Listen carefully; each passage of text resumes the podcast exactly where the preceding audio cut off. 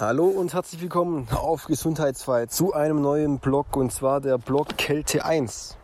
Wir sind jetzt oder kommen in den Winter des Jahres 2023 und ich habe das Thema noch nicht äh, angesprochen, Kälte und Kältetraining, Cold Therapy und so weiter, also die Kältethermogenese. Da möchte ich jetzt noch ein bisschen drüber schreiben, über diese kalten Monate, die jetzt kommen, damit wir einfach auch hier ein Werkzeug haben, damit du ein Werkzeug, Werkzeug hast, um etwas für deine Gesundheit zu tun in diesen kalten Monaten. Also es geht nicht nur um die Sonne, nicht nur um das Licht, das sich hier positiv auf uns auswirkt, sondern nein, wir können auch mit der Kälte etwas anfangen. Und darum geht es ein bisschen in dem Blog. Und zwar um die Einleitung. Es ist der erste Blog. Das heißt, es geht darum, dass wir es oder unsere Biologie, durch die Evolution, also der Säugetiere und so weiter, es gewohnt sind, auch in der Kälte zu überleben oder gar zu leben. Denn die Kaltzeiten, also die Eiszeiten, Kaltzeiten oder Kälteperioden waren sehr, sehr häufig vorhanden. Und das deswegen geht es auch ein bisschen jetzt darum, um das einfach dieses Bild klar zu machen. Nee, nee, also es ist nicht so, dass es immer warm war hier, sondern die Kälte spielt für unsere Biologie, für die Evolution, für die Entwicklung von dem, was wir heute sind, gerade auch für die Gehirnentwicklung war zentral. Also, legen wir los.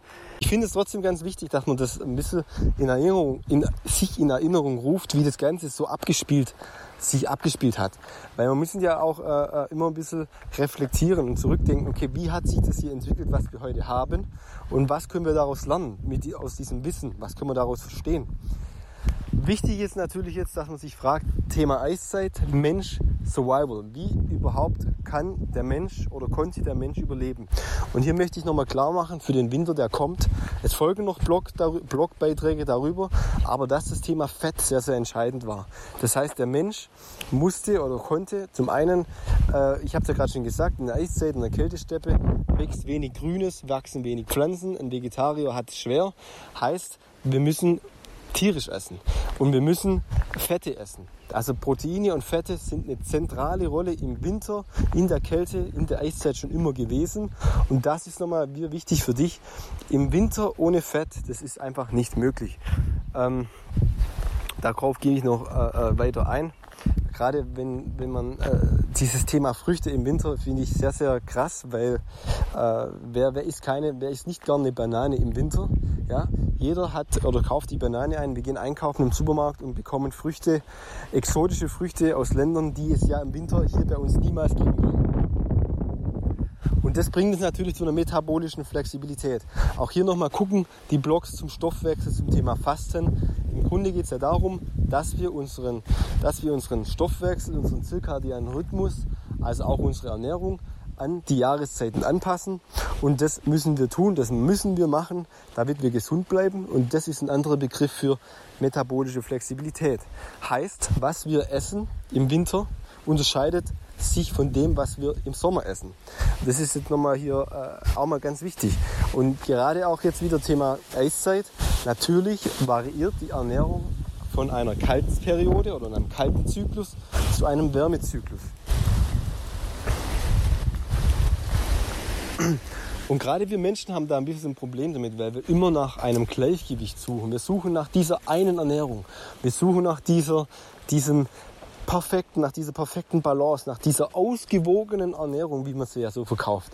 Das ist so ein typisches menschliches Denken und auch unser Streben. Dass wir, wir suchen immer einen Einklang, wir suchen nach Harmonie durch die Natur und die Biologie, das Leben generell arbeitet nicht harmonisch, beziehungsweise arbeitet nicht in einer Balance. Wir haben immer eine Zerstörung, wir haben immer einen Zerfall. Das ist einfach ganz normal, das sind thermodynamische Gesetze und diesen müssen wir uns unterordnen, wir müssen die verstehen, wir müssen sie akzeptieren und das sage ich jetzt nur am Beispiel von der Ernährung, weil es kann nicht diese eine Ernährung geben, 365 Tage. Das muss uns ja klar sein, weil natürlich alles sich verändert und wir uns immer wieder daran anpassen müssen. Es ist einfach ein ständiges, eine ständige Adaptation.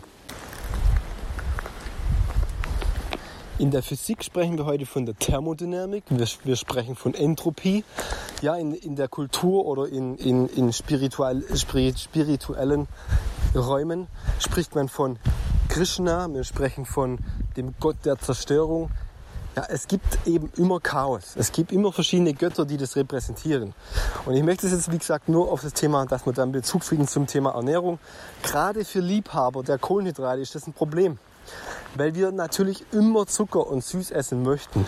Gerade die Banane im Winter. Vergessen aber, dass was, das, was dahinter steckt. Deswegen auch nochmal diese Erinnerung an die Eiszeit. Kältesteppe, Europa, wie, da hat nichts gewachsen, da hat nichts gewachsen. Und es hält so ein Ding 100.000 Jahre an. Wie soll der Mensch hier überlebt haben, wenn wir doch nur auf Kohlenhydrate angewiesen sind? Das möchte ich auch hier nochmal in den Raum stellen. Dass wir denken, dass du darüber nachdenkst. Wie kann es sein? Die Entwicklungsbiologie, die Evolution ist gar nicht so auf Kohlenhydrate getrimmt, wie wir denken, weil es sie gar nicht immer gab. Und interessanterweise hat sich in diesen Zeiten dann, wenn wir jetzt gucken, Gehirnentwicklung, das Gehirn auch maximal weiterentwickelt oder ausdifferenziert, wie auch immer. Der Neandertaler lebte, das sage ich jetzt einfach mal vorweg, das kommt irgendwann mal noch im Blog, aber der Neandertaler lebte ja hier in Europa. Der Neandertaler hatte ein größeres Gehirn, als wir Menschen es haben. Wir müssen Themen die das Gehirn betreffen, finde ich sehr, sehr wichtig und spannend, weil wir Menschen oder uns Menschen zeichnet ja das riesen funktionstüchtige Gehirn aus. Das heißt, wir müssen gucken, was uns unserem Gehirn gut tut, wie sich das Gehirn entwickelt hat. Das ist natürlich eine Umwelt, das ist eine Lebensweise, die uns gut tut. Sonst hätten wir das Gehirn nicht entwickelt und sonst hätten wir heute nicht das, was wir haben. Und wir müssen auch immer wieder uns daran erinnern, die Umwelt ist und war der Motor der Evolution. Ähm, es wird noch ein paar mehr Infos geben, aber jetzt einführend das Klima auf der Erde schwankte, wie gerade schon gesagt. Es gibt Perioden und zwar in den letzten Millionen von Jahren spricht man von Zyklen. Heute sprechen wir von einem Klimawandel. Jetzt auf große Zeitabschnitte bezogen sprechen wir einfach nur von Eiszeiten oder von Zyklen. Heute wird es als Klimawandel verkauft. Natürlich gibt es den Klimawandel mehr oder weniger. Natürlich haben wir, machen wir Fehler, CO2 äh, Abrodung, also Wälder, Abholzung und so weiter. Aber ich möchte es hier nur noch mal anschneiden.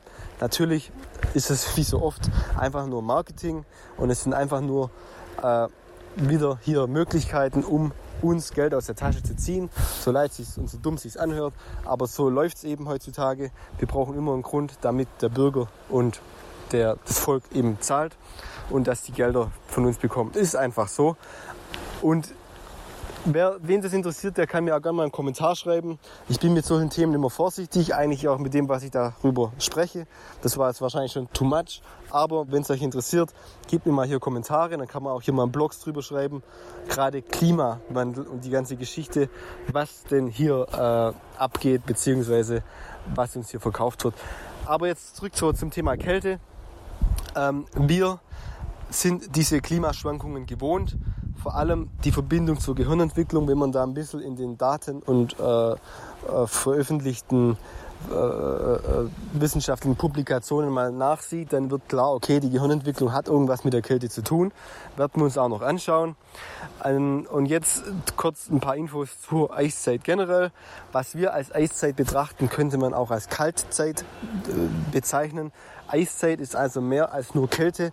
Eiszeit hat Perioden, Zyklen, äh, oder man versteht unter dem Begriff Eiszeit einfach Kältezeit, Kaltzeiten und Warmzeiten.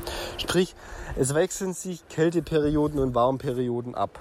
Und das äh, ist schon mal wichtig, dass ähm, gerade das Känozoische Eiszeitalter, das vor 35 Millionen Jahren begann, hält ja rein theoretisch bis heute an. Das heißt, wir befinden uns immer noch in einer Art Eiszeit, nur eben derzeit in einer Wärme- oder Wärmezyklus, in, einem, in einer Wärmeperiode. Und das finde ich nochmal wichtig, dass man auch das sich äh, ins, ins, äh, ins Gedächtnis ruft. Dass es also Zeiten gibt, in denen war es kalt und ziemlich häufig war das so. Und gerade geht man ja davon aus, dass so ein Kältezyklus ungefähr 100.000 Jahre hält. Und das Ganze ist natürlich an die Planeten, an die Rotation, an die Erde, an die Sonne gekoppelt. So, Fakt ist, diese Warm- und Kaltperioden machen natürlich das Land, das Leben, die Erde an gewissen Regionen fruchtbar und das hat der Mensch natürlich auch genutzt. Möchten wir uns jetzt ein bisschen anschauen. Wir müssen uns ja vorstellen, Jäger und Sammler ist ja gar nicht so lange her. Vor mehr als, ja, man spricht immer so von 30.000 Jahren, aber wir wissen ja, dass der Ackerbau vor 15.000 Jahren ungefähr angefangen hat. Heißt, regional war es eben so, dass vor 15.000 Jahren gab es noch diese Jäger und Sammler. Sprich, davor gab es, ja, man spricht von Nomaden, man spricht einfach von wandernden, äh, äh, äh, ähm, ja, oder einfach von den Jägern und Sammlern. Ja. Und diese diese Jäger und Sammler mussten natürlich sich an diese Kaltzeiten, äh, warme, warme Zeiten anpassen. Und davor eben die Säugetiere, vor sich der Mensch überhaupt entwickeln, kon entwickeln konnte. Der Bodensee war circa vor 115.000 bis vor 11.600 Jahren vereist. Heißt, es gab auch hier, dort wo wir hier gerade leben, eine Eiszeit. Logisch. Die überall war eben das, äh, de, de, die Erde war eben, also hier Europa war schwer betroffen. Aber nicht immer. Das heißt, es gab zu dieser Zeit äh, vor, was ich sagen wir mal 100.000 Jahren. Wenig Bäume, wenig grünes Leben, wenig Pflanzen. Sprich, auch hier eine kleine Message an alle Vegetarier und Veganer. Es, es geht hier nicht äh, um Pro und Contra, vegan und vegetarisch, aber ähm, vor 100.000 Jahren konnte ein Vegetarier hier nicht überleben. Europa war damals eine Art Kältesteppe. Das heißt, wir sprechen von einer Tundra. Und das ist auch nochmal wichtig zu verstehen oder, oder einfach nochmal sich wieder daran zu erinnern. Es hat hier eben wenig Pflanzen gegeben für eine gewisse Zeit. Und eben dafür, was hat hier gelebt? Höhlenbären, Rentiere, Mammuts und natürlich auch Jäger- und Sammlergruppen. Also der Mensch, der Homo sapiens. Und das Spannende an diesen Tundren ist eben jetzt durch diese, durch diese wechselnde äh, Klimas, dass, sich die, dass es sich hier äh, trotzdem fruchtbar, dass es hier trotzdem fruchtbaren Boden gab und so weiter. Ähm, das ist eben die Magie des Wassers und der Sonne eben, dass eben, ja, äh, es auf, auf eine Kältezeit kam eine Wärmezeit, wie schon gesagt, und durch diese Kälte hatten wir Wasser. Und das Wasser ist eben Grundvoraussetzung für Fruchtbarkeit. Und in Europa Gilt also nicht, dass wir uns vorstellen, ja, Europa hier Schwarzwald, alles dicht bewaldet, sondern nee, wir hatten eben hier Kältesteppe. Das, das ist einfach äh, wenig Grün, wenig Bäume. Und Trotzdem gab es natürlich auch Wärmezeiten und da glich Europa eher einer Savanne. Das heißt auch hier wenig Grün und so weiter, aber wir können uns jetzt hier Afrika vorstellen, äh, hier Gazellen und so weiter. Das heißt, es gab hier sehr, sehr viele Tiere. Es war artenvielfältig, es war äh, natürlich alles saisonal abhängig, auch die Nahrung für den Menschen saisonal schwankend. Aber im Grunde möchte ich jetzt hier nur sagen, es gibt, äh, es, wir hatten hier beides. Wir hatten hier beide schon durchgemacht. Und deswegen ist immer wieder ein, ein, interessant auch, wo kommst du her? Was für eine Abstammung hast du? Die Tiere, gerade die Weidekühe oder Herdentiere jetzt wie, wie Mammuts oder Rentiere, die spielen eine ganz interessante und bedeutende Rolle, wenn es um Vegetation geht. Das möchte ich jetzt kurz hier nochmal erklären, weil es einfach auch ein Thema ist für Fruchtbarkeit. Wir haben uns, oder man fragt sich ja lang, wie kommt es jetzt in Kälteperioden oder in, in, in, in arktischen oder Polregionen, wie kann es das sein, dass in einer Warmezeit, also auf eine Wärmezeit, ähm, hier Leben sprießt, sprich äh, Pflanzen wachsen und Grünes wächst und so weiter. Und die Antwort war, ist jetzt einfach die, dass die Mammuts und diese Weidekühen oder Auerochsen, wie auch immer, diese, diese Tiere damals, Bakterien äh, transportiert haben von A nach B. Das heißt, damals durch die Eiszeit war zum Beispiel ähm, der Pass zwischen, äh, wie nennt man es, Sibirien und Alaska, also die Beringstraße, die war verbunden. Sprich, man konnte ganz einfach und auch der Mensch konnte hier ganz einfach pilgern. Und natürlich war das auch ein Vorteil für die Tiere, die haben das auch gemacht und konnten hier einfach Informationen von A nach B transportieren. Und in dem Fall sind es Bakterien. Und das Interessante ist jetzt eben heute, dass man davon ausgeht, dass diese Tiere, diese Weidetiere, also ich nenne es jetzt einfach mal ein Beispiel Mammuts, dass diese Tiere eben den Dung, also die, die Fruchtbarkeit mitbrachten durch, da, durch, durch, ihren, durch ihre Pilgerung. Sprich, sie verließen eine Region, hatten ihre Mägen voller Bakterien und düngten dann eben mit ihrem Kot die Landschaft, den Boden, wo sie dann eben sich als nächstes niederließen. Und für eine lange Zeit war es ja so, dass der Mensch, also der Jägersammler, genau diesen Herdetieren folgte, weil sie genau merkten, okay, da wo die Herdetiere hingehen, hinziehen, einmal rein instinktiv, da ist es zum einen fruchtbar und zum anderen wussten sie, dass da irgendwann auch Fruchtbarkeit folgte durch diesen Dung. Das heißt, das haben die Menschen gelernt. Und interessant ja jetzt wieder im Kontext Jäger-Sammler und Sesshaftigkeit ist es ja, dass sobald der Mensch sagt, okay, wir ziehen jetzt nicht mehr diesen Tieren hinterher, da haben sie natürlich was verloren, nämlich den fruchtbaren Boden. Wenn nämlich jetzt ein Volk sich niederließ und merkte, okay, äh, die Tiere verlassen uns, sie ziehen weiter, wir bleiben aber hier, dann muss ja jetzt jemand den Boden bewirtschaften, sprich Ackerbau machen oder diese für die Fruchtbarkeit sorgen. Also es waren damals die Tiere, teilweise auch heute noch, je nach, äh, je nach Art von, von ich nenne es jetzt mal, äh, Befelderung oder wie auch immer das sich genau nennt, dass ja die Tiere ihren Dung mit den Hufen selbst in die Erde rammen oder stampfen. Ja, und so dafür sorgen, dass der Boden auch fruchtbar bleibt. Der Boden Nähr Nährstoffe bekommt. Und die, der Mensch musste das ja irgendwann machen. Ähm, das ist jetzt ein bisschen abgeschweift. Das heißt, Kälte und Fett sind gekoppelt, waren gekoppelt und werden immer gekoppelt sein. Das ist jetzt nochmal ein ganz wichtiger Satz. Und die Kälte generell ist immer äh, eine Methode der Natur der Regeneration. Sprich, auf jede Destruktion, auf, jede, äh, auf jedes Massenaussterben, auf jede, ähm, ja, auf jede Naturkatastrophe auf der Erde hat immer eine Kältezeit gefolgt. Das ist einfach eine Maßnahme der Natur, um Energie zu sparen, um Energie äh, aufzubauen, um regenerative, Presse in, re regenerative Prozesse in Gang zu setzen.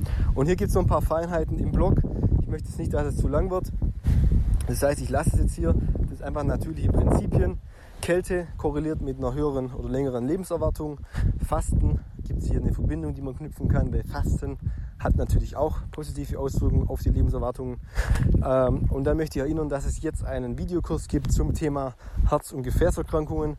Ähm, einfach ein Infovideo, wo ich da nochmal drauf eingehe, wieso und warum und was können wir tun, um uns, unsere Gefäße gesund zu halten.